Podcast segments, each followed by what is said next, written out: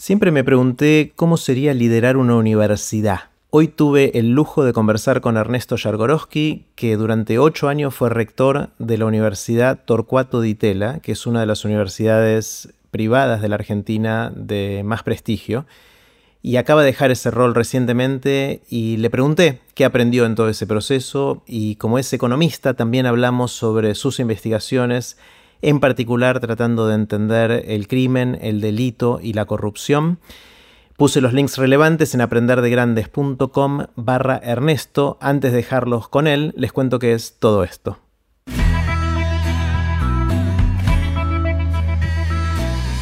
Esto es Aprender de Grandes, el podcast donde comparto lo que aprendo mientras intento aprender durante toda la vida y lo que converso con gente que admiro. Los dejo con Ernesto Yargorowski. Bueno, hola Ernesto. ¿Qué tal? ¿Cómo estás, Jerry? Muy bien, muy bien, eh, con muchas ganas de conversar y quiero empezar con una pregunta grande y en tu caso me intriga muchísimo ¿qué aprendiste siendo rector de una de las universidades privadas más prestigiosas del país?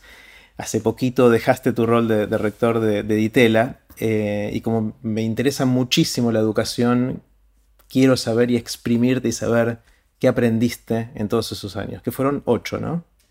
Sí, bueno, muchas gracias por la invitación. Sí, efectivamente fueron ocho años. La, universidad son mandatos de cuatro años y según el estatuto hay, está permitida hasta una reelección. Es como presidente, es más o menos parecido a... Eh, una, regla así, copiada de ahí. Mira, em,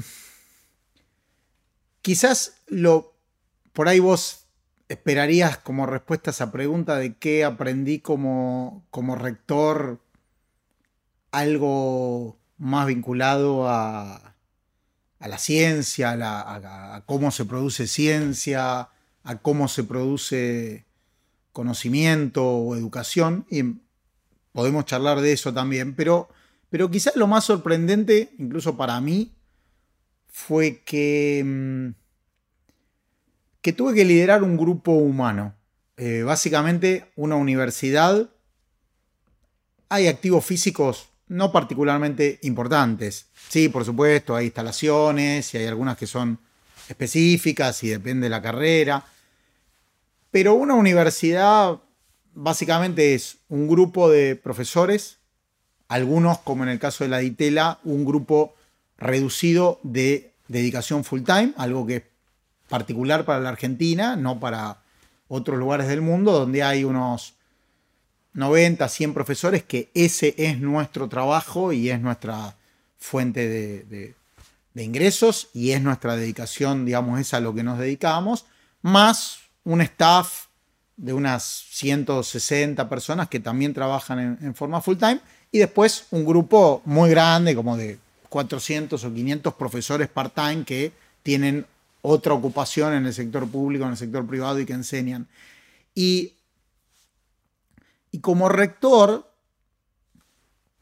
tenés que liderar ese grupo y tenés que hacer que eso avance en alguna dirección, si es que querés que avance. Eh, y además, en un tipo de institución como es una universidad, donde hay muy pocos elementos coercitivos, no, no es el ejército, no es un hospital, donde no, no, tampoco es una empresa privada.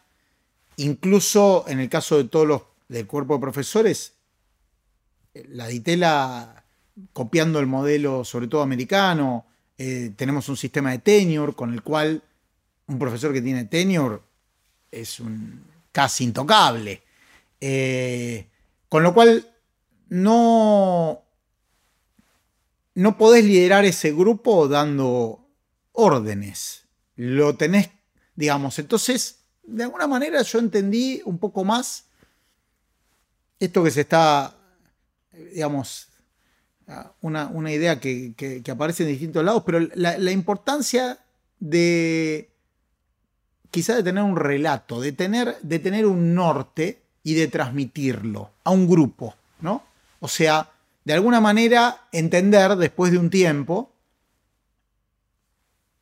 qué era la universidad, que es un lugar que produce conocimiento básicamente en dos formas, en la producción de investigación de los profesores y en algunas transformaciones neuronales que no entendemos muy bien, o sea, no hace falta entenderlas muy bien en la cabeza de los alumnos, por las cuales entra un alumno y se va con ideas y conocimiento que antes no tenía. Pero entender eh, qué es lo que hace, con qué recursos, a dónde queríamos ir y convencer a la gente un poco con el ejemplo, trabajando mucho uno, otro poco con la palabra, otro poco, sí, con algunos mecanismos de incentivos, para más o menos trabajar juntos en la misma dirección. Más o menos, no todos, pero una parte grande de la gente, una parte relevante de su tiempo, ir en una cierta dirección. Eh, cuando asumí el puesto, un rector de otra universidad me decía, no, es muy difícil manejar una universidad, es como arrear gatos. Claro. Porque eh, arrear vacas, las vacas más o menos van en una dirección. Los gatos no, vos arrear gatos, los gatos salen corriendo para cualquier lado, no es fácil arrear gatos. Y, de alguna manera funcionó y la universidad creció mucho durante estos años en, muchas dimensiones, nuevos programas, más estudiantes, más profesores, más infraestructura. Eh, producción eh, académica en estas dos formas que mencionaba. Eh, pero, pero de alguna manera tuve que aprender eso. Había tenido una pequeña experiencia antes en, una escuela, la escuela que, yo ya estaba, en la escuela de negocios, pero esto fue, fue totalmente nuevo y, fue una experiencia muy, muy interesante. Más allá de lo específico, pero eh, esta, digamos, esto de, en un grupo humano transmitir un norte, transmitir que si avanzábamos todos íbamos a estar mejor. En el momento que yo agarré la universidad, las cuentas financieras estaban muy, muy complicadas y al final, como es una institución sin fines de lucro y que básicamente los, lo que uno, digamos, los sueldos dependen de cómo le está yendo a la institución, pero convencer a la gente de que si todos más o menos laburábamos en la misma dirección, íbamos a estar todos mejor, íbamos a tener mejores condiciones de trabajo, más, íbamos a, poder dedicarnos mejor a lo nuestro, fue, fue una experiencia. Eh, Está bueno, me, encanta el paralelo con eh, organizaciones militares, eh, mencionaste también empresas. Hospitales. Hospitales inclusive se me ocurre también gobiernos, debe tener algo así de, entrar a liderar algo eh, que necesita un norte, o sea que, el nuevo CEO de una empresa o el nuevo líder de un hospital piensa dónde quiere llevar la organización, que te tocó hacer eso y después arriar a los gatos para que lo hagan. Y yo creo que cada vez somos más, nos comportamos más como gatos en cualquiera de estas organizaciones, porque los incentivos tradicionales de, la zanahoria o el garrote, eh, suelen no funcionar mucho. Ya se entiende bastante claramente que no es lo que mueve el comportamiento de la gente principalmente. Con lo cual puede haber diferencias con el CEO de una empresa, pero quizás no son tan grandes como uno pensaría. Mi fantasía era que el rol de un rector de una universidad era más administrativo no era tanto de liderazgo, sino era más de, bueno, conseguir la plata y asegurar que las cosas más o menos sucedan. Pero está bueno esto de fijar la, misión. ¿Cuál fue? O sea, vos llegaste y, supongo que habrán hecho un ejercicio, un tiempo, lo pensaste vos. ¿Cómo fue el proceso de fijar ese norte para, para Ditela?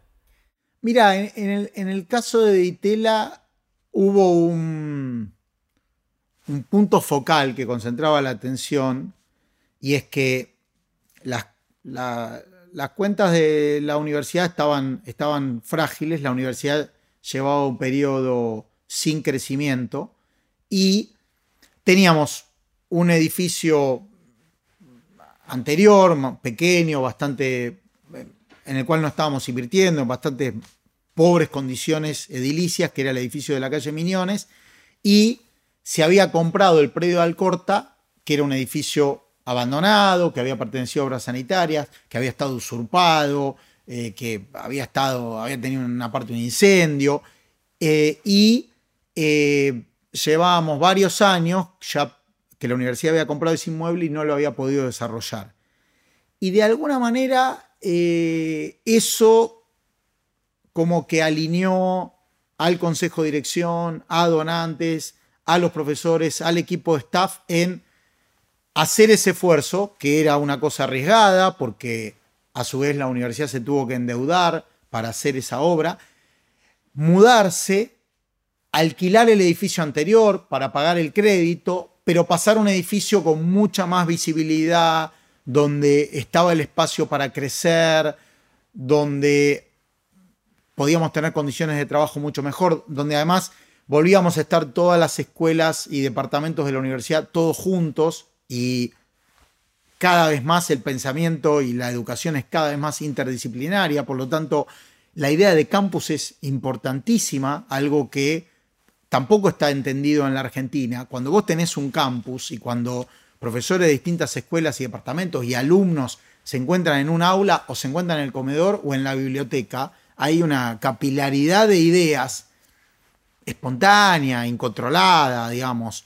Eh, y, volvimos a tener un campus y, y, además un lugar un poco aislado, porque si bien está en la ciudad de Buenos Aires, no tiene muy buen acceso. Entonces, tampoco da mucho la ditela para voy a mi horario de cursada y me vuelvo a mi casa, sino que medio que una vez que llegaste tenés que quedar. Si sos un profe, aparte que tenemos la oficina, no es muy eficiente ir, volver, ir, volver. O sea, vos te quedás por el día. Entonces, y los alumnos también, eh, digamos, los alumnos de grado a la mañana y a la tarde, los alumnos de posgrado en el horario vespertino, pero es la idea que llegás a un lugar y entonces como llegás a ese lugar ya te tenés que concentrar un poco. Es un lugar donde hay un poco de menos de urgencias, eh, te desenchufás un poco. Eh, te tenés que desenchufar un poco y concentrarte en algo de más largo plazo, en el estudio, en la investigación. No, no estás, no, no, no tenés el. no bajás a la calle y ves a cuánto está el dólar. O sea, el foco, si entiendo bien, Ernesto, fue eh, la mudanza y crecer ediliciamente, concentrar en un solo campus, un lugar más lindo y al mismo tiempo lograr que sea sustentable económicamente, porque venían de, malos momentos. Exactamente, eso fue, eso a su vez atrajo donantes, porque había algo interesante a lo cual donar.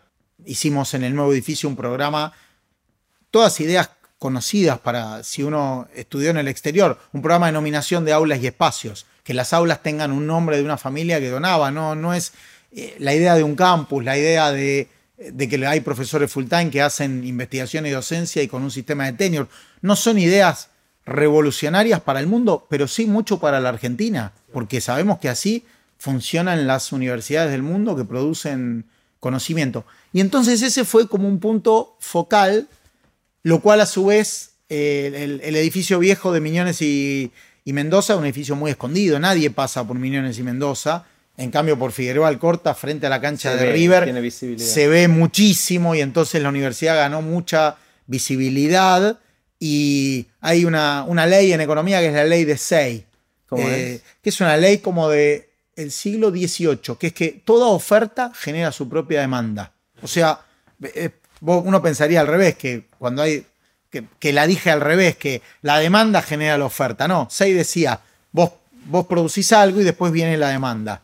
Y de alguna manera la universidad pasó a tener las instalaciones para tener más alumnos en condiciones más atractivas y los alumnos vinieron. Y, en, en, estos ocho años se triplicó el número de estudiantes de grado y se duplicó el número de estudiantes de posgrado, con lo cual ese edificio quedó chico y hubo que hacerle dos pisos más y hace un mes inauguramos un nuevo edificio hmm. en, el, en, el, mismo campus. Está bueno. Me quedé pensando, Ernesto, que cuando uno se imagina un, rol de liderazgo en una institución académica, educativa, de investigación, también debe pensar un norte de esas materias, no, no solo el tema de infraestructura y de, de sanear los números, sino cómo se hace, cuál es la evolución de una entidad educativa como Ditela desde el punto de vista de tengo cuatro u ocho años para, hacer algo, ¿a dónde lo llevo? ¿A dónde lo llevo desde el punto de vista de creación, eh, de conocimiento y de infectar con ideas y conocimiento a la gente que viene? ¿no? ¿Qué, cómo fue esa parte? Mira, esa parte también fue muy interesante porque fue mirar tendencias mundiales y tratar de hacerlas con muy pocos recursos. Eh, entonces, por ejemplo, hicimos una maestría en ciencia de datos aplicada a negocios, que es totalmente de vanguardia, pero con el desafío apoyado en lo que ya teníamos en una escuela de negocios. Por eso no es ciencia de, de datos puros, sino que ciencia de datos aplicado, algo aplicado a negocios. O por ejemplo, teníamos arquitectura por la tradición del Instituto de Itela, que fue la institución anterior a la universidad, eh, teníamos un departamento de arte, teníamos una escuela de negocios e hicimos una carrera de diseño, porque hoy diseño está en esa intersección, en, la intersección de crear objetos, pero inmediatamente pensar al mismo tiempo en un business plan y en cómo ese objeto va a ser sustentable y cómo, eh, puedo, puedo tener una empresa que lo produzca, eh, de vuelta con un criterio interdisciplinario y además, a diferencia de una tendencia muy enciclopédica de, la Argentina y muy de buscar mi, kiosquito, en vez de tener, creo que la UBA, por ejemplo, tiene cinco o seis carreras de diseño, lo cual a mí me resulta absurdo. Industrial. Industrial, indumentaria, gráfico, digital, luz y sonido. A lo mejor exageré y son cuatro. Sí, pero igual son muchos. Eh, Acá hay una sola carrera de diseño, mm. pensando que la enseñanza de grado tiene que ser lo más general posible y que después uno se especializa en posgrado. Mm. Eh, y también siguiendo esa tendencia, por ejemplo, armamos un programa lo más parecido que la regulación argentina te deja a un programa tipo college americano, que es una licenciatura en ciencias sociales, también pensando en un programa muy, muy versátil. Entonces, eh, el desafío fue cómo hacer programas para satisfacer necesidades de la Argentina y cómo a su vez hacerlo apoyándonos en lo existente por tener recursos muy, muy modestos, ¿no? Eh, y a su vez en esa manera generar nuevas capacidades. Entonces, por ejemplo, ahora quizás sí eh, pudiésemos tener en el futuro cercano una carrera en ciencia de datos o en inteligencia artificial o en machine learning, porque ya algunos de esos recursos y algunos de esos investigadores y algunos de esos profesores ya logramos atraer. Claro.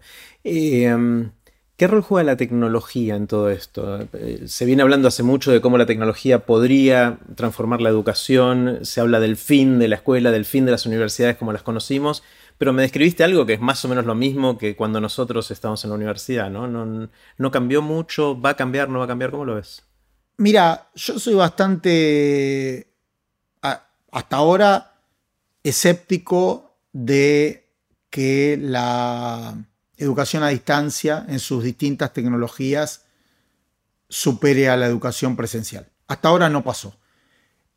La humanidad tuvo ese debate cuando apareció el correo y se podía estudiar por correo, tuvo ese debate cuando apareció la radio, cuando apareció la televisión y hoy con las metodologías online. Y entiendo que eso sea mucho más barato y por lo tanto pueda resolver educación en forma masiva cuando es la mejor alternativa posible. Ahora, para la educación de excelencia, que uno tiene que pensar en un país, en un sistema educativo que no tiene instituciones todas iguales, sino que tiene instituciones que resuelven distintos problemas. Algunas resuelven el problema de la, desigualdad y buscan, eh, y, digamos, si son instituciones más masivas. Algunas universidades mayoritariamente tienen en sus alumnos una primera generación universitaria y, por ejemplo, las universidades del conurbano, y para mí cumplen una función importantísima en nuestra sociedad, y hay otras instituciones que tienen que eh, dar una formación de excelencia. Para la formación de excelencia, todavía la educación a distancia no lo suple. No suple al profesor, al contacto directo de el alumno en el aula y el alumno con los otros alumnos. Por eso nuevamente la idea de campus, la idea de que vos venís a la universidad a la mañana y te vas a la tardecita y en el medio tomaste clase, conversaste con un alumno, almorzaste, fuiste a la biblioteca y volviste a tomar una clase. Eso todavía yo no conozco ninguna, ninguna tecnología que lo resuelva. Quizás aparezca, que lo resuelva con la misma calidad. Mm. Pensando en la educación de excelencia. Por supuesto que hay, estas tecnologías son mucho más económicas y resuelven un montón de problemas de la humanidad. De acceso, pero en la Argentina, de acceso, claro. pero en la Argentina necesitamos todo. Necesitamos, o sea, si el sistema educativo se la pasa eligiendo entre excelencia y equidad, en esa, en esa discusión para mí tonta, conservadora, de que tenemos que sacrificar la excelencia por la equidad, o al revés, que tenemos que sacrificar la equidad por la excelencia. No, tenemos que pensar en distintas instituciones educativas que a distintos segmentos de la sociedad le ofrecen lo mejor que pueden y en el caso de las instituciones que van a cumplir el rol de la excelencia, cómo tener un programa de becas, que en el caso de la DITELA alcanza a la mitad de los estudiantes de grado, para que eh, a su vez haya igualdad de oportunidades y todos los alumnos talentosos del país tengan esa, esa posibilidad. Pero eh, de vuelta, digamos, a lo mejor puede sonar conservador, yo no he visto todavía ninguna tecnología a distancia que produzca el mismo resultado que, la, que hoy la educación Claro. presencial. La pregunta era sobre tecnología en general y vos enseguida lo asociaste a distancia. También se me ocurre que se puede aplicar la tecnología en el campus propiamente dicho. No, no, no, sí, sí, eh, sí. Tomé para ese lado porque obviamente es un, es un debate que, que Sí, sí, sí, tenemos, está- sí. quienes, digamos, en la dirección de universidades. Eh, sí creo que hay mucha complementariedad, hay mucho lo que se llama blending, entonces vos podés suplir, no hacer en horas de clase cosas, no, no, no perder horas de clase en cosas eh, que son más de, llamémosle, de pura transmisión, sin interacción La teórica la, te- tradicional. la teórica o, o- o podés en ese caso darle una clase de un gran profesor a un número muy grande de, de estudiantes al mismo tiempo y podés suplir, porque por supuesto la gente tiene restricciones, sobre todo en el caso de posgrados, para pasar tiempo en la universidad, entonces trabajos prácticos, podés hacer una cantidad de, blending y después, digamos, para completar, por supuesto que hay que pensar, por eso tenemos, por ejemplo, este programa que te decía, bastante revolucionario, revolucionario, digamos, bastante en la frontera del conocimiento mundial, ¿eh? no, no, no solo para, para la Argentina o para América Latina, de combinar conocimientos de estadística, conocimientos de mm, tecnológicos y, y- de negocios para traer a la Argentina estas, estas nuevas tecnologías, ¿no? Sí, está- buenísimo. Me pregunto, eh, pensando cómo esto va a evolucionar, ¿no? Es- está el- a lo largo de la historia en la Argentina, la educación pública y gratuita jugó un rol importantísimo en el desarrollo del país, en justamente generar un poco de movilidad social. Nunca fue todo lo que debería haber sido, podría haber sido, eh, y de, mm, de ayudar a que se desarrolle el país. Después tuvimos épocas tristes, sobre todo después de la- de- del 66 con la Noche de los Bastones Largos. Eh, y ahí empezó a jugar un rol la universidad privada, a lo largo del tiempo fue creciendo y hoy hay muchas universidades privadas, como es el caso de Itela, pero hay, hay unas cuantas más. Eh, ¿cómo, ves eso hacia adelante? O sea, de- ¿debería ser pública y gratuita? ¿En, cuánta me- en qué medida? ¿O, o eso es la parte de equidad y la excelencia viene por otro lado? ¿Cómo, cómo lo ves? Por un lado, lo que acabas de decir de las universidades no aplica solo a las universidades, sino mm, todavía mucho más a A la educación escuelas. primaria y secundaria. Lamentablemente ha habido un proceso de deterioro en la calidad de la educación pública que llevó a un número enorme de familias que lo pueden pagar a educación primaria privada y educación secundaria privada. Por suerte, porque esas familias le están, y esas escuelas y esas universidades le están aliviando a nuestro sector público una tarea enorme. Eh, le están, o sea, esos son, en algunos casos hay algunos recursos públicos porque hay escuelas eh, Subvencionadas. primarias subvencionadas, pero significa que un montón de familias que pagan sus impuestos y que con esos impuestos deberían acceder a salud pública, a educación pública, a seguridad pública, además, después del pago de impuestos, pagan educación privada, salud privada y eh, seguridad privada y otros bienes públicos por el deterioro en la calidad de esos bienes producidos por el, por el Estado. Eh, eso, digamos, es, digamos, eh, lamentablemente, digamos, es, un rasgo del país que nos lleva al, atraso. Entonces, tenés todo un desarrollo de la educación privada, de la cual en, el caso de la universidad es bastante menor la penetración. como te decía, en, en gran medida, por suerte, ha ocurrido, porque si no, los números de déficit fiscal serían todavía mucho más grandes que los que conocemos o la calidad sería peor. Y en el caso de las universidades particularmente, em, creo que lamentablemente la universidad pública en este trade-off que tiene cualquier sistema educativo entre equidad y excelencia, jugó todo a la, equidad.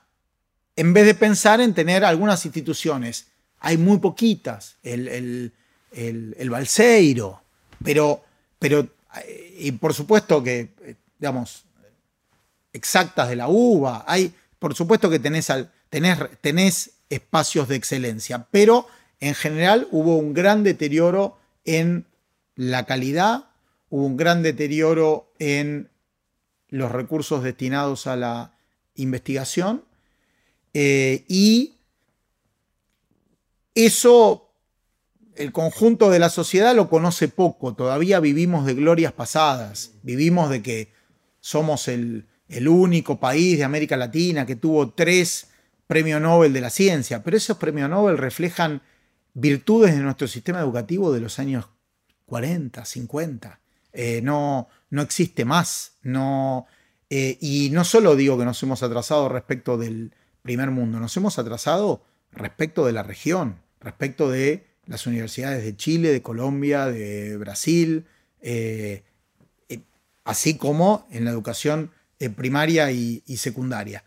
yo lo que creo es que así como hay, debería haber universidades públicas con un foco en la equidad, y por ejemplo me parece de vuelta extraordinario el trabajo que hacen una buena parte de las universidades del conurbano, no todas, porque algunas simplemente han participado se han transformado en herramientas del proceso político mm, que son reclamadas como gasto público por un intendente para manejar recursos eh, y para que sus mm, familiares o, militantes eh, dirijan una universidad, eh, pero, pero, un buen número de, universidades del, conurbano hoy cumplen bien ese rol y debería haber otras universidades que deberían, eh, al mismo, digamos, deberían mover un poco su prioridad para también el objetivo de la excelencia. En el caso particular de la UBA, tenés una universidad de un tamaño descomunal, creo que es la segunda universidad del mundo, en un país muy chico en términos de población, eh, y eh, ahí es, digamos, la combinación de querer hacer algo con ingreso irrestricto, gratuito y de excelencia, no es posible. No hay presupuesto que te, permita cubrir esas tres cosas. Normalmente las instituciones eligen dos, o son de excelencia eh, y tienen ingreso eh, restricto y son gratuitas, o eh, sacrifican y son aranceladas, o no son de excelencia. Claro. Em, está buenísimo. una de las cosas que, vos te dedicaste, vos estudiaste economía, hiciste un doctorado en economía en, Estados Unidos y le dedicaste mucho tiempo a, investigar cosas en economía. Quiero dedicarle un ratito de nuestra conversación a, eso también porque entiendo que le dedicaste mucho tiempo a tratar de entender el delito, el crimen, la corrupción, cosas que nos atraviesan en nuestra sociedad lamentablemente con los ojos de un economista. ¿Qué es? ¿Cómo, cómo hace un economista para tratar esos problemas? Mira, yo llegué, llegué a esos temas un poco por una, por una inquietud eh, de metodología científica, creo. O sea, si, si, si vos me hacías esta entrevista a los 23, 24 años, cuando me estaba yendo a, hacer el, doctorado, yo era un joven, típico joven economista argentino preocupado por el país en la época de la hiperinflación y que pensaba dedicarme a la macroeconomía. Eh, y cuando llegué al, doctorado, un poco una frustración que estudiando macroeconomía que tuve es que en macroeconomía vos tenés un país, le aplicás ciertas políticas y querés discutir qué hubiera pasado si hubieras aplicado otras políticas. Y es una discusión puramente verbal, porque si vos quisieras hacer algo científico, lo que tendrías que hacer es agarrar 100 argentinas, todas igualitas, randomizar una política a un grupo, lo mismo que haces para estudiar el funcionamiento de un, de un medicamento. Agarras 100 individuos, tienen que ser todos iguales y, todos parecidos, perdón, eh, y haces un sorteo que la gente no sabe, a 50 le das un medicamento, a 50 le das un placebo, nadie sabe qué está tomando y después de un tiempo eh, le eh, medís cómo le fue a unos respecto de otros. En macroeconomía uno querría hacer lo mismo para cerrar discusiones, para decir, para que no sea solo una opinión. El problema es que eso es imposible, porque no tenés 100 argentinas en el mundo y porque no podés poner a una población a someterse a eh, una randomización. Eh. entonces,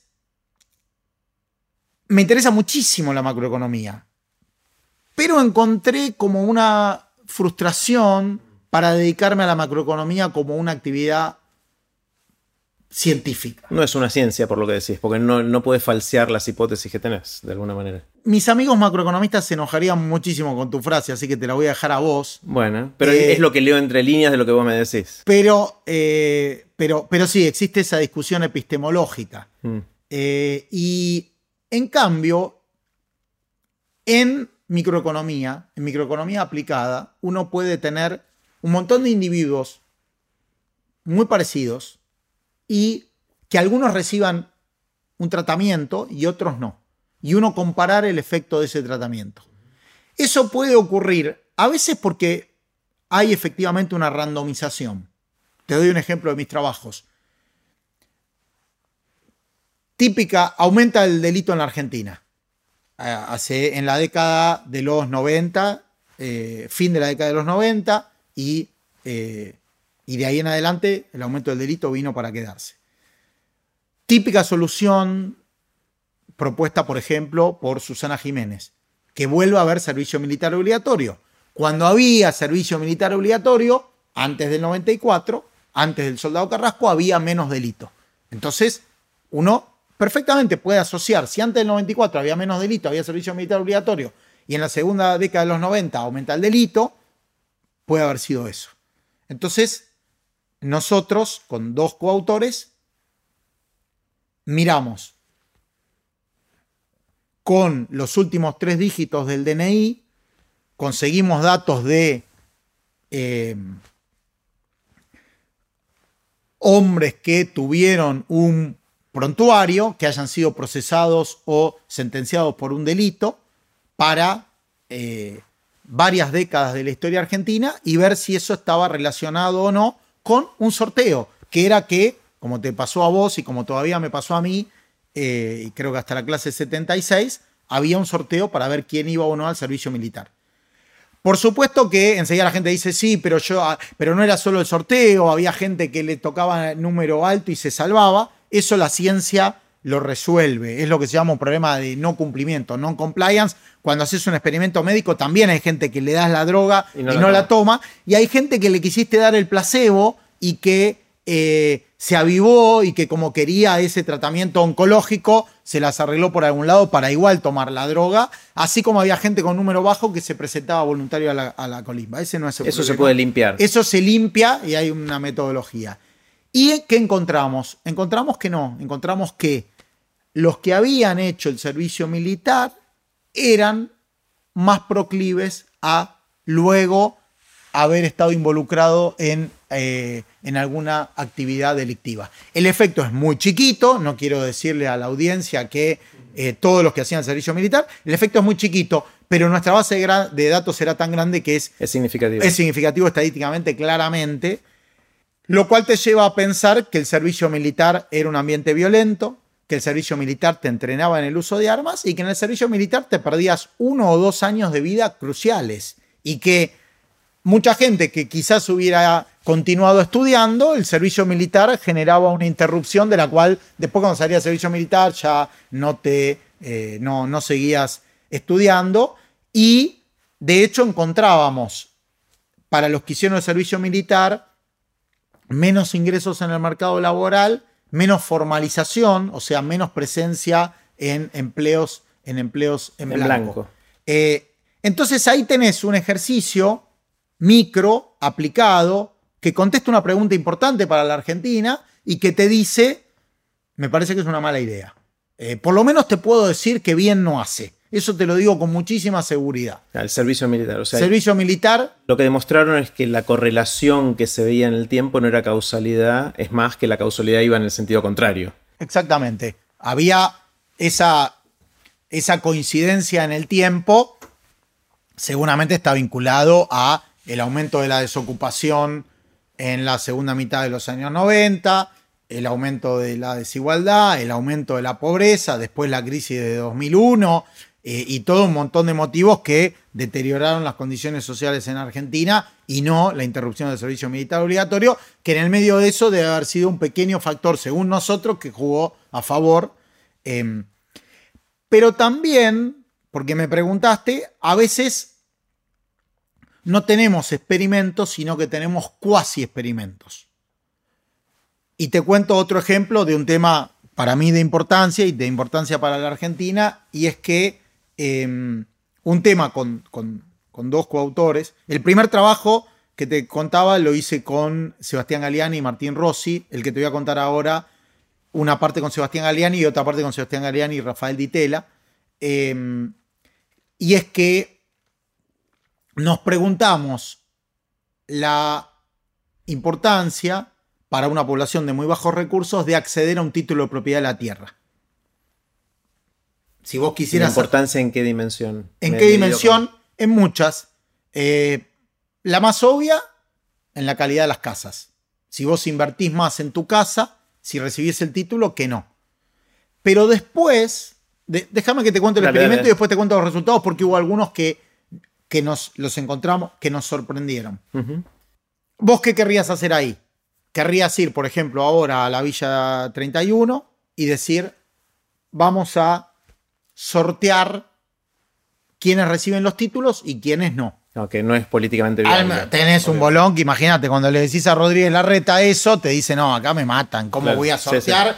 Que porque vos querés escribir un paper, va a haber gente que va a tener que esperar cinco años más para el título. Igual muchas veces se puede hacer porque muchas veces cuando se está implementando una política, el mismo gobierno que la quiere implementar no puede dar abasto. No, no le da la infraestructura para entregar 20.000 títulos juntos. Entonces, si va a entregar mil por mes, o mil por año, o mil cada dos, para cada dos años, es muy útil convencerlos de hacerlo con alguna exogeneidad para poder aprender y para poder eh, estudiar. Bueno, nosotros encontramos que en el año 81, plena dictadura, un grupo de familias lideradas por un cura habían hecho una ocupación, unas 1.800 familias, una ocupación de tierras que ellos pensaban que eran tierras fiscales en San Francisco Solano, partido de Quilmes. Resultó que no eran tierras fiscales, eran tierras privadas, que pertenecían a 13 dueños. Esos 13 dueños van a la, justicia, a la policía a pedir que desalojen a la gente. Esta gente resiste y viene la guerra de Malvinas, es un episodio increíble, la policía les, les pone un cerco, no les deja eh, eh, entrar materiales de construcción, pero en la mitad de la noche logran entrar, entrar material de construcción y bombas de agua para tener agua. Viene la guerra de Malvinas y logran, quedarse. Hay un, hay un episodio donde aparentemente los policías del cerco violan a una mujer del asentamiento y ahí se produce una gran rebelión, debilitado el gobierno militar por la, derrota en, Malvinas, se logran quedar. Viene la democracia en 83 y eh, el primer proyecto de ley, y creo que la segunda ley que se aprueba en el Congreso de la Provincia de Buenos Aires es una ley de expropiación, que dice el fisco le va a comprar esta tierra a esos 13 dueños y se la va a vender a estos ocupantes. En la práctica, el fisco hace una oferta relativamente barata. Si recuerdo bien, ocho dueños aceptan el precio, cinco no. Ah. Y entonces, por un motivo totalmente aleatorio, vos caíste en la tierra que era de la familia López y yo en la de la familia Fernández. La familia López acepta el precio, la familia Fernández no, pero vos no sabías que existía López, yo Fernández, que íbamos a aguantar, eh, que no nos iban a echar, que iba a haber una ley de expropiación y que después el tuyo iba a aceptar y el mío no, vos terminaste con título, yo no. Y es un experimento natural. Un experimento natural, un cuasi experimento, un experimento natural. Es como si hubiese habido un sorteo, porque por motivos totalmente exógenos a los tuyos y a tus características y a las mías, vos recibiste el título y yo no. Y cuando miramos nuestras características anteriores al tratamiento, son iguales. Tenemos vos y yo el mismo nivel educativo. No es que vos te reavivaste, que ahí va a pasar todo eso, sino que somos No había forma de predecirlo. Entonces, ¿qué vemos con esta metodología? Vemos que evidentemente invirtieron más en las casas. Una vez que tenían el título. Una vez que tenían el título, invirtieron más en las casas. Pero también eso hizo que fueran familias más chicas, familias más, lo que se llama nucleares. No tuvieron tantos hijos. Una parte es menos hijos, pero además familias más nucleares. Matrimonio y chicos. Menos el tío, el primo, el mm. cuñado. ¿Por qué eso? Eso uno, uno puede contar distintas historias. Una vinculada al título. Yo vivo con mi hermano, mi cuñado, y, pero yo tengo el título. Ahora que tengo el título, quiero invertir en el baño. Entonces le digo a mí, a mi hermana, que está con mi cuñado, che, vamos a invertir en el baño. Y ellos me dicen, no, la casa es tuya, no voy a poner yo plata. Ah, ok, pero si pongo plata yo, entonces la disfruto yo. O, por ejemplo, la casa, el terreno era de nuestro padre y somos tres hermanos. Ahora que está el título, si el título no está y existe la idea de que alguna vez va a estar el título, la única forma que los tres hermanos protegemos nuestros derechos es quedarnos.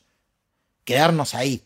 Porque el día que venga la titulación van a titular a los que estén. Ahora, si tenemos el título, podemos hacer transacciones intrafamiliares, una herencia, un divorcio. Y podemos decir quién se queda con la casa y quién no. Vos ahí en la parte que no está titulada encontrás, por ejemplo, una pareja que se separó, la mujer vive adelante, el hombre vive atrás, situaciones de violencia doméstica que todavía se mantienen, en parte porque no pueden dividir el activo, porque si vos no tenés el título, no podés dividir el activo. Te podés ir, pero si te vas, perdés tus derechos. También un resultado en términos, y eso está conocido, en términos de, porque lo preguntaste, de menor fertilidad. Y eso lo que se entiende en la literatura, aunque parezca complejo, es que en general las sociedades, cuando, cuando las familias se vuelven más ricas, vos podés descansar para tu vejez en activos que tenés, como una casa que eventualmente podés vender, o podés descansar si adquiriste, por ejemplo, una jubilación en el sistema, en el, en el sistema de seguro social. Cuando vos no tenés esas cosas, cuando sos más pobre, lo que te garantiza tu subsistencia en la vejez es el número de hijos. Es que tus hijos te mantengan. Eso es el mecanismo. Entonces, hay una, digamos, esto es muy conocido que cuando las familias se hacen propietarias, no hablando de Argentina, y cuando las familias se hacen más ricas, es uno de los mecanismos por los cuales cae la fertilidad. El otro, por supuesto, es que junto con eso muchas veces hay una mayor educación de la madre, de las mujeres, y eso también hace caer la fertilidad. Porque lo otro que se sabe bien, famoso economista previo Nobel, Gary Becker, fue el primero que habló de esto, es que hay un quality quantity, o sea, calidad-cantidad trade-off en el número de hijos. Cuando vos tenés menos hijos, tus recursos, tu tiempo y tu plata se divide entre menos hijos y a cada hijo le puedes dedicar más tiempo y más recursos. Como mezcla de todo esto, los chicos criados en parcelas tituladas en San Francisco Solano tienen mayor probabilidad de terminar el secundario, tienen mayor probabilidad de ir a la universidad y tienen, por ejemplo, menos embarazos adolescentes. Hmm. Entonces, pusiste a todo ese grupo en un sendero respecto del otro grupo de progreso. Y junto con esto, para terminar, también encontramos cambios en las creencias de la gente. Les preguntamos y le hicimos las mismas preguntas a las familias tituladas, a las familias no tituladas y a la población promedio de el, Gran Buenos Aires. Y las familias tituladas tienen una visión del mundo muy parecida a familias promedio del Gran Buenos Aires, mientras que las familias no tituladas, viviendo al lado de estos, tienen creencias eh, distintas eh, sobre cosas como si puedes confiar en otros, si puedes alcanzar el, cómo alcanzás el éxito en forma colectiva o individual, si el dinero es importante para ser feliz, eh, cómo funcionan los mercados. Me, me, embalé, entonces te tengo que contar una, una más de experimento natural. ¿Es de otro experimento o de este mismo? De otro. No, pero entonces te hago una pregunta de este antes de pasar al otro, que es, esto querría decir entonces que cada vez que haya ocupas, deberíamos darles los títulos de propiedad. O sea, cada vez que haya gente ocupando tierras o casas o todo eso, como sociedad deberíamos, todo lo que se es positivo. Hay alguna, no, hay, una parte claramente negativa. Hay una parte negativa. Hay una parte muy negativa. Y es que se ocuparon tierras que eran privadas. Claro. Y esos tres. O viola el derecho de propiedad. Viola el derecho de propiedad. Y, y si uno va y habla con esas 13 familias, a lo mejor se habían matado trabajando, habían ahorrado, habían comprado esos lotes, se los ocuparon y el gobierno les pagó muy mal por esos lotes. Y cuando vos decís, cualquiera que ocupe una tierra, le vamos a dar el título, generás ocupaciones. Claro. Por lo tanto, no, eh, digamos, una vez que la ocupación está, una vez que es eh, inevitable, una, una vez que ya ocurrió, sí, tenés ventajas en dar el título, pero para la sociedad hay un problema dinámico. Si eso ocurre siempre, va a haber un montón de ocupaciones. Digamos. Lo, que, lo que sí tenés que pensar es que vivimos en un país con déficits ocupacionales, eh, perdón, habitacionales muy importantes y la alternativa de vivienda pública es una alternativa carísima, carísima. En este caso, el Estado como un montón de imperfecciones, puso algo, que fue la tierra, pero los que invirtieron en las casas fueron las familias. O sea que ahí tenés una cultura del trabajo y de la inversión en forma muy gradual, pero vos ves cómo esas familias hicieron sus casas y vos caminás por el barrio ahora y yo no te tengo que decir quién recibió el título y quién no, te das cuenta solo, mirando la calidad de las casas. Y eso, y eso fue toda inversión privada, hechas por esas familias. Este lugar que vieron ustedes en, cerca de Quilmes, Solano, sí, Solano eh, fue algo de los años 80, toda esta dinámica que tiene impacto al día de hoy. ¿Qué pasa con la Villa 31 que mencionaste antes u otras villas? Bueno, en, el caso de la Villa 31, te diría que ya, ya está, o sea, eh, está mm, con todo su poder cachatorio ante la dictadura militar, la trató de sacar, no pudo por supuesto que lo, que lo que sería positivo es titularla y es lo que está, entiendo, está pensando el gobierno de la ciudad con una parte de urbanización en la cual han avanzado más y con una parte de titulación. En la Villa 31 tenés un dilema particular y es que con su magnífica ubicación tenés muchos inquilinos, tenés propietarios que alquilan y entonces es complejo a quien eh, titular, porque tenés pequeños terratenientes, tenés gente que se hizo un edificio y que tiene, alquila 20 habitaciones. Claro, ¿y eh, titulás al inquilino o al...? Bueno, la ley de... hay una ley aprobada por la legislatura que correctamente dice criterio de vivienda única. Eh, es cierto que esas... Es cierto que se ocupa invirtió, pero digamos, tenés, tenés que resolver un, un problema de equidad adentro de esa población. ¿No? Sí, sí, sí. A mí lo que me gusta de estos problemas es que no son obvios cuando los empezás a pensar de entrada. O sea, no, para mí no era obvio el servicio militar, ¿eh? A lo mejor Susana Jiménez tenía razón. Claro. pero resultó que los datos muestran que, no tenía razón. Me encantan estos experimentos naturales cuando se dan porque son como pequeños, pequeñas joyitas, como hallazgos que me ibas a contar otro más. Te, voy a contar otro que empieza con una historia muy triste, eh, que es el atentado a la AMIA. Mm. ¿no? Con el atentado a la AMIA se protegen, y todavía eso continúa después de más de eh, dos décadas, todas las instituciones eh, judías del país pasan a tener policía en la puerta, ¿no?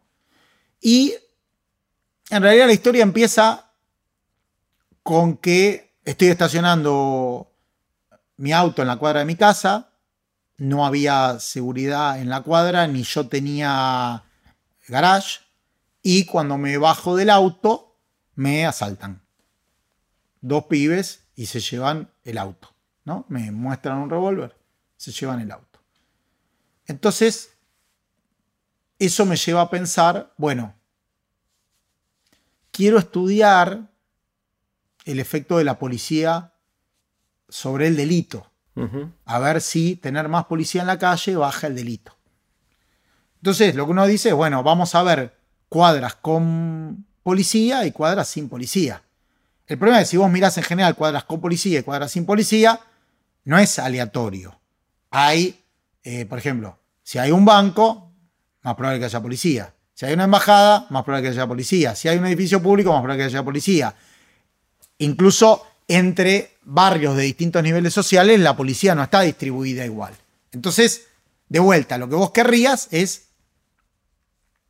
hacer un sorteo y decir, bueno, vamos a sortear qué cuadras tienen policía y qué cuadras no. Imagínate, de vuelta, es inviable eh, que eso se sortee.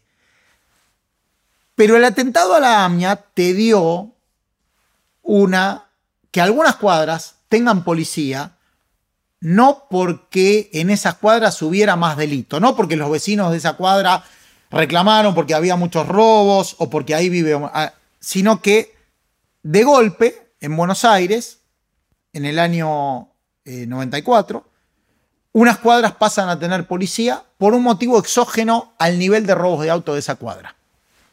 Por supuesto que enseguida la gente piensa, no, bueno, pero cuando también prohibieron estacionar, entonces lo hicimos muy cuidadoso, medimos cuántos metros en cada cuadra se dejaba estacionar y miramos si, comparando cuadras con y sin instituciones judías antes y después del atentado, si bajaban los delitos. Los robos de auto era el delito que bajábamos con datos de la policía. Y eh, datos de la policía que cuando vos haces la denuncia decís, yo estaba en Concepción Arenal al 1800.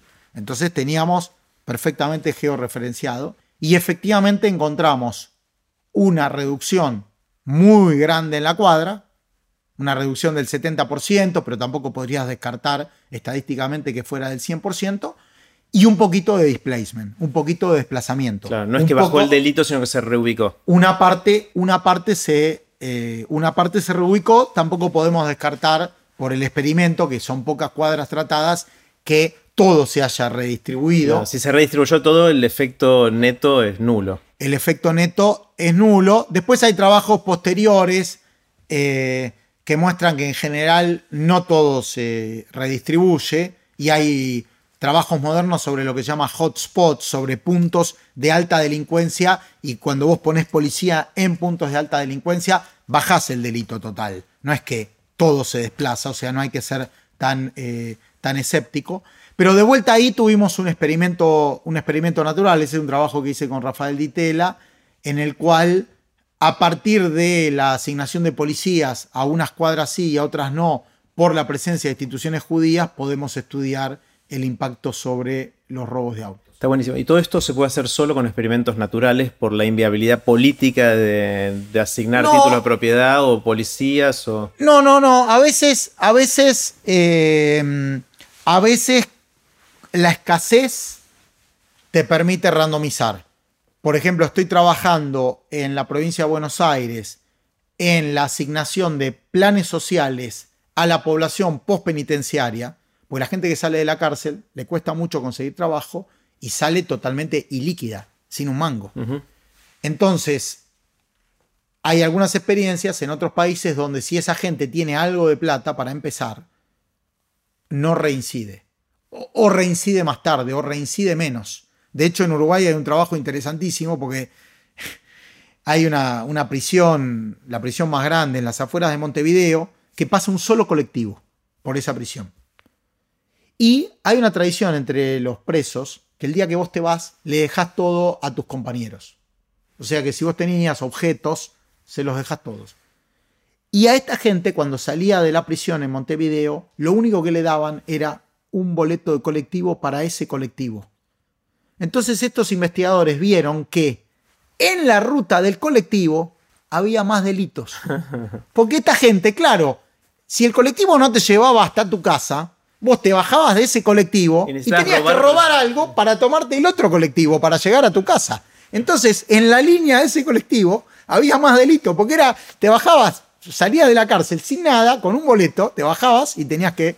Bueno, la cuestión es que como la disponibilidad de planes sociales es para, para esta política en la provincia de Buenos Aires es menor que el tamaño de la población postpenitenciaria, entonces sí uno puede convencer de hacer una randomización. Y entonces hay una cantidad de experiencias de randomización justamente porque vos tenés un racionamiento. O a veces podés convencer a un funcionario de hacer una randomización porque si bien le vas a dar a todos, no te da la infraestructura para darle a todos al mismo tiempo.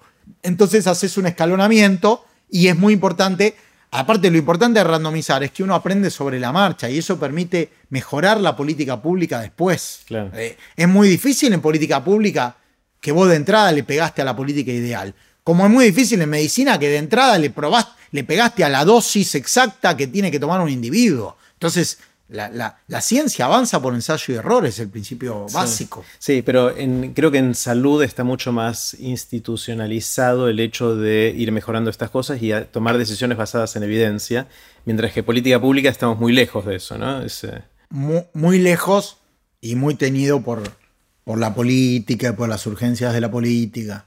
Claro. Lamentablemente. Eh, Está buenísimo. Ernesto, quiero hacerte preguntas cortitas. Las preguntas son cortitas, pero vos tomate todo el tiempo que quieras en, responderlas. La primera es la del viaje en el tiempo. Imagínate que un amigo viene y dice, finalmente inventé la máquina del tiempo, eso que muchos fantaseamos de chicos en poder ir a una fecha o algún lugar que quisiéramos eh, y después volver. Tu amigo te ofrece hacer un viaje. Es, muy inventivo, pero es medio tacaño. Entonces es un solo viaje que puedes hacer a un lugar y a una fecha, vas, estás un tiempito ahí y volvés al aquí y a la hora. ¿Irías al futuro o al pasado? Me parece muy amarrete tu amigo y me... es tu amigo, ¿eh? Que inventó la... Bueno, mi amigo, porque... Porque es, muy difícil, me, me encantarían las dos cosas. ¿A dónde irías al futuro? Empecemos por el futuro. Iría al futuro. O sea, si, si al final este amigo está en amarrete, iría al futuro porque. Porque creo que soy una persona, por eso me habré dedicado a la, actividad académica, muy, muy curiosa y me intrigan las cosas. Y de alguna manera el pasado ya lo conocemos. ¿Y el futuro? ¿A qué futuro? ¿Dentro cuánto? Eh, no tan lejano. Me encantaría ir ponerle dentro de un siglo creo que la humanidad va a avanzar muchísimo. Me, encantaría ir dentro de un siglo. Eh, por eso también espero, espero vivir mucho para ver lo más posible. Pero me, encantaría, sí, un, futuro así, ¿no? Me decís 3.000 años y qué sé yo, viste, por ahí, viste. Ni vas a entender lo que está pasando. No voy a entender qué es lo que está pasando, el sol por ahí ya, viste, eh, se deglutió a la ah, tierra. falta, mucho más para eso. Falta mucho. Me, me gustaría eh, qué sé yo, ahora me dio muchísima inquietud. Viste que apareció ese objeto, que no se llama si es un asteroide o si es una vela de eólica o de energía y que... Eh, Podría ser una civilización extraterrestre. bueno, el, creo que el, el chairman del Departamento de Astronomía de Harvard dice que podría ser un resto de una nave espacial y a lo mejor, viste, en 100 años, en 200 años ya hay algún contacto con, o se sabe de alguna otra civilización. Eso me intrigaría, me intrigaría muchísimo. Está genial. ¿Y al pasado dónde irías si te deja un segundo viaje? Al pasado... siempre me, estudié mucho y me, en algún momento me obsesioné un par de años de mi, de mi adolescencia con la Segunda Guerra Mundial. Hmm. Me, pareció un hecho que además había ocurrido hacía, hacía muy poco, o sea, era un evento que habían protagonizado, que, habían vivido, co-vivido mis abuelos, hasta mis padres. Eh, y no sé, me hubiese gustado estar en, eh, no sé, el día que se rendía los nazis en Stalingrado, o el día que, o siempre esa imagen de el ejército rojo cuando toma el Reichstag en el 45, o sea, ver, ver ese momento de, la derrota del nazismo. Mm, está bueno. ¿Hay algo, Ernesto, que te hubiese gustado saber cuando empezabas, de adolescente o joven, eh, que sabes hoy que no sabías en ese momento? Eh, ¿Qué te dirías a vos mismo a los 18, ponele? Es difícil esa pregunta. Em, creo que me diría, eh, confía más en, uno mismo, pero, pero es una reflexión que te estoy haciendo muy, muy personal, muy, muy que la llevo muy, muy, muy personal. Eh, pero, pero sí, uno, uno, uno tiene momentos eh, que por ahí, sí, no sé no, no sabe bien dónde está parado y qué sé yo. Hay cosas que uno las querría volver a ser distintas, pero, pero bueno, es, la vida, ¿no? Creo que nada, difícil que alguien no tenga esa sensación, así que por ahí no te estoy diciendo nada muy, muy original, pero, pero sí, uno, hay cosas que, las haría distinto. Ernesto, ¿hay em, algo en lo cual sientas que opinas distinto que la mayoría de la gente? Sí, Sí, no, no soy el único. No, no, pero... Creo que hay un. Yo uso la palabra tuco. Hay un tuco, una confusión fenomenal en la Argentina sobre lo que es izquierda, derecha. Eh, creo que hay cosas que aparecen como de izquierda y progresistas que generan un montón de pobreza y de atraso. Me preguntaste antes por la educación y no lo dije, pero el sindicalismo docente ha sido una fuerza totalmente, es una fuerza conservadora y retrógrada y que aumenta la desigualdad y que aumenta la pobreza en este país. Y la gente que es sindicalista docente, creo, y la imagen pública de eso es que no, que están, eh, que trabajan por los que menos tienen. y con la cantidad de días de clase que le hacen perder a los chicos que no tienen la alternativa de la educación privada, lo que han contribuido al atraso y a la pobreza y a la desigualdad de este país es, es enorme. Sobre ese tipo de cosas, yo me considero una persona súper progresista y me considero una persona preocupada por los que menos tienen y preocupada por la igualdad de oportunidades, en serio. Y el común de la sociedad me puede mirar a mí y, no sé, porque estudié en Harvard o porque eh, fui rector de una universidad privada, asociarme a un pensamiento conservador. Pero yo creo que esas ideas son las ideas conservadoras. Mm. ¿Hay en algo que hayas cambiado de opinión a lo largo de los años? ¿Que pensabas para acá y ahora pensás para allá? Sí, para mí fue Para mí, no, no sé si a vos que, estudiaste en, en, MIT te pasó lo mismo. Eh, en mi vida fue un hecho fundacional la experiencia de vivir unos años afuera del país. Eso, eso me cambió todo. ¿Y yo qué cambiaste? No, yo tenía una idea, yo tenía una idea de... Mm, tenía una idea de que éramos un país mucho mejor de lo que éramos. Tenía una idea de que yo había recibido acá una educación mucho mejor de la que había recibido. Yo acá, qué sé yo, había sido un gran alumno, muy buen alumno en el Carlos Pellegrini, había sido diploma de honor en, la Universidad de Buenos Aires. Yo llegué al doctorado y pensé, respecto a mis compañeros, venimos de la UBA, de los premios Nobel. Acá mi formación era claramente de las peores. Ah, respecto de mis compañeros de Estados Unidos, de Israel, de Em, lo que era todavía, o sea, algunos se habían estudiado en, la Unión Soviética, de Japón, de India, pero también de Brasil, de Chile, de México. Eh, la formación matemática, por ejemplo, que yo había recibido en mi formación como economista, era simplemente patética. Y el yo sentí lo contrario, ¿eh? en, física, que era lo que yo hacía, y en las ciencias naturales en general, eh, yo, me sentí muy tranquilo. Yo, creo que exactas de la UBA, en términos relativos, está en otra galaxia que económicas de la UBA. Mm. Yo había estudiado en económicas de la UBA la formación matemática que había recibido para lo que es un economista moderno, para lo que requiere un doctorado en economía, era lamentable. En estadística y en análisis matemático. Muy, muy mala y la parí. el primer año la parí. Eh, pero también la imagen de la Argentina, que uno dice, no, la verdad que no sé por qué tenías esa imagen de Argentina. Yo tenía una imagen de Argentina mucho más de vanguardia. Después decís, claro, no, si yo, desde que yo había nacido, había habido una dictadura sangrienta, una guerra contra la OTAN, una hiperinflación. O sea, sí, la verdad que cuando yo me fui a estudiar afuera, no éramos un, no éramos un país común ya. Pero tenía una imagen y, de golpe me cambió muchísimo. No solo la imagen de, los Estados Unidos, sino de, de, todo, de todo el mundo. La, en Argentina hay una cosa muy insular, muy de mirarlo de afuera todavía como, como una amenaza, muy proteccionista, en términos comerciales, en términos financieros y en términos intelectuales. Eso, eso me, cambió radicalmente esa experiencia. Además del conocimiento, además de lo que estudié, fue un antes y un después. Y alguna gente, algunos amigos, como que en ese camino un poco los perdí. Un poco, o sea, está el afecto, pero, pero como que no, como que hiciste una experiencia y volviste distinto. Claro, te transformó. Eh, ¿Qué son las cosas que te asombran, que te sorprenden? Esas cosas que ves y decís, wow.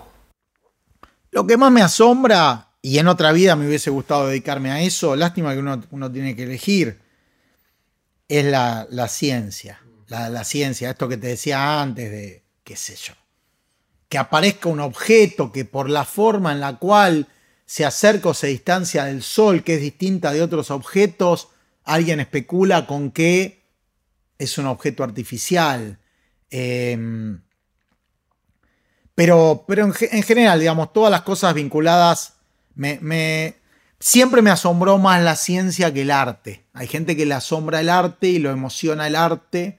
A mí me asombra más el, el progreso científico en, sus distintas áreas. Eso es lo que más me, me asombra y creo que es el, el motor el motor de la humanidad. Creo que la ciencia es el motor de la humanidad. Creo que si nosotros vivimos en un montón de cuestiones mejor que las generaciones anteriores, por ejemplo en el caso de la Argentina, no es porque el país haya mejorado demasiado, sino que nos hemos beneficiado de progreso tecnológico una parte muy pequeña generada en el país y una parte enorme generada en otros países. Pero no, es, me, asombra, me asombra más la, ciencia. Me hubiese gustado en otra vida dedicarme a la ciencia pura. Eh, ¿Tenés alguna habilidad inútil? Se me ocurren, se me ocurren dos. Una, una te la menciono brevemente porque eh, mientras nos estaban preparando había un muchacho que escuché que le decían tute y soy un gran jugador, ahora un poco retirado de Tute Cabrero. Tute Cabrero. Yo jugué de adolescente, no me acuerdo las reglas. Estaba el Tute Cabrero y el Tute Remate, me acuerdo, que eran dos variantes. Hay varias, Tute Cabrero, Tute Remate, Tute, tute Manso. Que para los que eh, no saben es un juego de cartas. Es, es un juego de cartas. Yo creo que está mal que hayas dicho que es un juego, porque... Toqué tu... Sí, yo creo que como el ajedrez es, o como el dominó, es un juego ciencia. O sea, creo que si bien tiene un componente de azar, requiere una habilidad de cálculo y de memoria, que a esta edad ya he perdido, pero que en la adolescencia tenía, eh, que de alguna manera lo, lo desmerece hablar solamente de que es un juego de azar. Porque tiene un componente estratégico. O sea, hay. Si estás muy entrenado, varias vueltas antes de que termine la mano, vos ya sabés qué cartas tiene cada uno. Hmm. Porque vos podés seguir, sabés que hay 40 cartas y podés ir contando qué pasa con cada uno. Como de alguna manera eh, he jugado al dominó, pero menos, pero, pero he visto a, a mi abuelo, por ejemplo, y, y cuando faltaban tres, cuatro fichas cada uno, ya saber qué tiene cada uno. O sea, haber hecho las cuentas de que de las deducciones si jugaste esto o no jugaste aquello. Pero, pero déjame que te diga otra habilidad inútil. También en otra vida, eh, es muy injusto esto de que uno tenga una, Una, sola, vida, ¿no? Me hubiese gustado ser taxista o chofer. Ajá. Y en las ciudades que he vivido, conozco mucho las calles y los caminos. Y entonces una, algo que hago ahora es que le juego carreritas al Waze. O sea, el Waze me marca un camino y me dice cuánto voy a tardar por ese camino. Y yo, no por manejar rápido, no es que la, la carrerita al Waze no es ir por el camino del Waze y a riesgo de tener un accidente ir más rápido, no pensar otros caminos, mirar la hora y ver si por mi camino llego antes Le que lo que me manda Waze. el Waze. Y eh, te voy a contar algo que me honra. Y es que mi esposa es muy tuitera. Ajá. Entonces, yo le cuento esto, me, me, me- me jacto con ella un día de que le gané una carrerita al Waze y ella Lo tuitea. burlándose de mí, lo tuitea. Y eso a su vez es retuiteado, porque parece que no soy el único que hace eso. Pero ¿quién le contesta, sin ser una seguidora de ella, sino que pasa por un seguidor? Manu Ginobili. Y Manu Ginobili desde Estados Unidos le contesta y dice que él también lo hace. Y que también es muy bueno y que le gana, la- le gana las carreritas al Waze. Así que puedo decir que tengo una habilidad inútil y que la comparto con Manu. Bueno, bueno, ahora compartís dos cosas con Manu porque también fue invitado a aprender de grandes. Así que tenés dos cosas en común con, con Manu que está, está buenísimo. Quizás juega al tute también, como vos. Podemos preguntarle, podemos preguntarle. Manu, si estás escuchando, y aparte escucha esto, Manu. Entonces, Manu, si estás escuchando, decinos si sabes jugar al tute de Cabrero o no. Que entiendo lo, lo del tute es pierde el que sale segundo, ¿no? Ese era el, el gran. Pierde el que sale segundo. Eso es algo genial. La gente le cuesta, la gente le, le cuesta entender eso. Y te voy a decir una cosa más, un gran orgullo mío. Tengo tres hijos y a los tres les enseñé a jugar al tute. Está bien. Y, y en, y en la, y en, cuando nos vamos sobre todo de vacaciones, jugamos, jugamos al tute.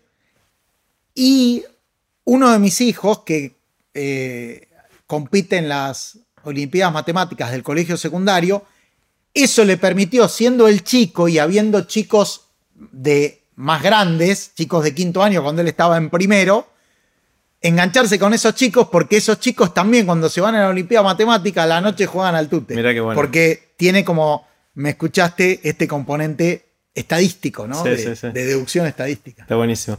¿Cuáles son las lecturas que te formaron, que hicieron que Ernesto sea quien es hoy? Mira, varias cosas. Los años formativos son bastante los años de la adolescencia y la juventud. Eh, en términos de ficción, por sugerencia de mi viejo, en algún momento me, me, volví loco con Vargas Llosa. Y leí mucho Vargas Llosa y eso me hizo pensar varias cosas. Eh, por ejemplo, por ejemplo, Historia de Maita, que no es su principal libro, pero Historia de Maita es un ex guerrillero de izquierda que reflexiona sobre la izquierda latinoamericana y eso me ayudó mucho a pensar y en, y en- y en no caer en algunas cosas. Mm. Eh, también cuando estaba en el secundario leí muchísimo sobre la Segunda Guerra Mundial que te contaba y leí Cosmos de Carl Sagan. Y eso también me, me- me volvió loco. Y creo que, creo que si hubiese vivido, por ahí tenía que haber seguido el camino tuyo, pero en, otros lados me hubiese, eh, si me hubiese criado en otros países, más probable que hubiese estudiado ciencia pura. Eh, como, como por ahí de historia familiar, de Vargas Llosa, de, de, de otras cosas, me preocupaba la sociedad, busqué con economía esta intersección donde usás matemática, usás estadística, pero pensás en problemas sociales y terminé en una ciencia social. En la más matematizada de las ciencias sociales, pero en una, en, una, en una ciencia social. Si te despertaran, Ernesto, a las 3 de la mañana y te preguntaran de qué trabajaste, así te sacuden, ¿no? ¿De qué trabajas? ¿Qué te sale? ¿Qué es lo primero que, decís? No, me sale economista. Economista, sos economista. Sí, soy, soy, soy economista. Eh, haber sido rector fue una, fue una experiencia, podría hacer otras cosas, pero, pero básicamente soy, soy, soy economista y, es lo que me gusta y como pienso, trato de pensar algunos problemas de la sociedad. Em, uno de los temas que me desvela eh, es cómo hacer para, sobre todo en la gente más joven, en los chicos, pero no tan chicos, ayudarlos a desarrollar una pasión que los acompañe durante toda la vida, o más de una, ¿no? Y obviamente vos tenés chicos, el mayor tiene 22 hmm. eh, y los otros tienen 15, y 12. Em, pero también sos profesor, lideraste durante 8 años una universidad. ¿Por dónde pasa eso? ¿Se te ocurre cómo podemos hacer para ayudar a que la gente desarrolle una pasión por algo a largo plazo con la hipótesis de que si lo logramos, esa gente va a aprender? Eh, porque hay tantos recursos hoy para aprender y si uno está motivado termina aprendiendo de la manera que sea. Entonces siento que de alguna manera la gran eh, pregunta de la educación es cómo motivar para generar este tipo de intereses en largo plazo ¿no? y que nos acompañen durante toda la vida. ¿Tenés alguna hipótesis de cómo hacer con nuestros hijos, con nuestros alumnos, con nosotros mismos para desarrollar esas cosas? Con los hijos, no tanto con la palabras, sino con el ejemplo, con una transmisión que, que no sé muy bien cómo se da, pero que es espontánea y, es lo que ellos ven y, y crear condiciones, tratar de crear condiciones, de darles oportunidades. Eh, pero no porque una bajada de línea funcione demasiado. En el caso de los estudiantes, abrir abrir preguntas que puedan, que puedan ver algo que no habían visto. Eh, qué sé yo, a veces cuando les he contado a alumnos estos experimentos controlados o naturales que te contaba recién, de golpe un alumno piensa algo que no había pensado y después tiene una idea para escribir una, una tesina o para pensar algo. Em, pero no, no, no, no, no tengo un, gran método. Te diría, en el caso de los alumnos, exponerlos a ideas distintas, exponerlos a que o a que piensen de un lugar distinto un problema que ya habían pensado o, un, un, problema nuevo. Mm. Eh, y bueno, hay alumnos inquietos que, frente a eso se quedan pensando claro, después de la clase. Sí, sí, sí. Ernesto, ¿cómo, si la gente quisiera saber más de vos, seguirte, saber que, en qué andas ahora que dejaste de ser rector y volvés a ser profesor. ¿Estás haciendo investigación? ¿Cuál es tu plan de, cómo siguen las cosas? Mira, eh, yo soy un profesor con, con, tenure, o sea, tengo una posición permanente en la Universidad de Itera, soy, se llama profesor investigador plenario. Ahora vuelvo a las principales responsabilidades de, en, investigación y, y, docencia, porque termino mi responsabilidad como terminé mi responsabilidad de gestión. En el medio tengo uno o quizás dos años sabáticos, significa todavía más concentración en investigación que sin dar clase, pero también los tengo que usar para preparar de vuelta mis, mis cursos. Claro. Em, mi producción en general está en la página, la voy a ir colgando en mi página web.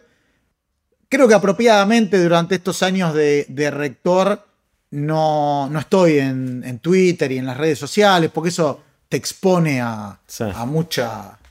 a que te planteen cosas y decir, bueno, le contesto, no le contesto, el que calla otorga, y, perder muchísimo tiempo. Y, eh, con lo cual sigo las redes sociales, soy un boyer, pero no. No estás activo. Pero no estoy activo. A lo mejor lo hago. La verdad que no, no, lo, no lo sé. No lo no lo sé. Me parece un, instrumento fenomenal para, para seguir debates, eh, pero no sé si me voy a, a tirar Es toda plenamente, una decisión, es toda una decisión. plenamente a la pileta o si voy a seguir eh, mirando por la vidriera. Está buenísimo. Bueno, Ernesto, gracias. Me encantó conversar.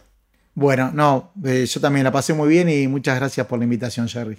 Así terminó la conversación que tuvimos con Ernesto Yargorowski. Puse los links relevantes en aprenderdegrandes.com barra Ernesto. Espero que les haya gustado tanto como a mí.